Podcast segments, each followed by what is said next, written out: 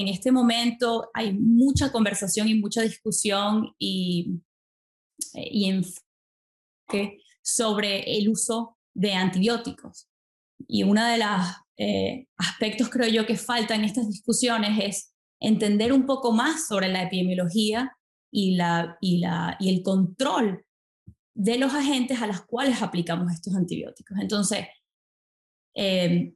es algo fundamental, es que nosotros podamos retomar la conversación eh, y retomar la atención o reenfocarnos en estos agentes que son la causa de uso de antibióticos en granjas porcinas. Y creo que si logramos este,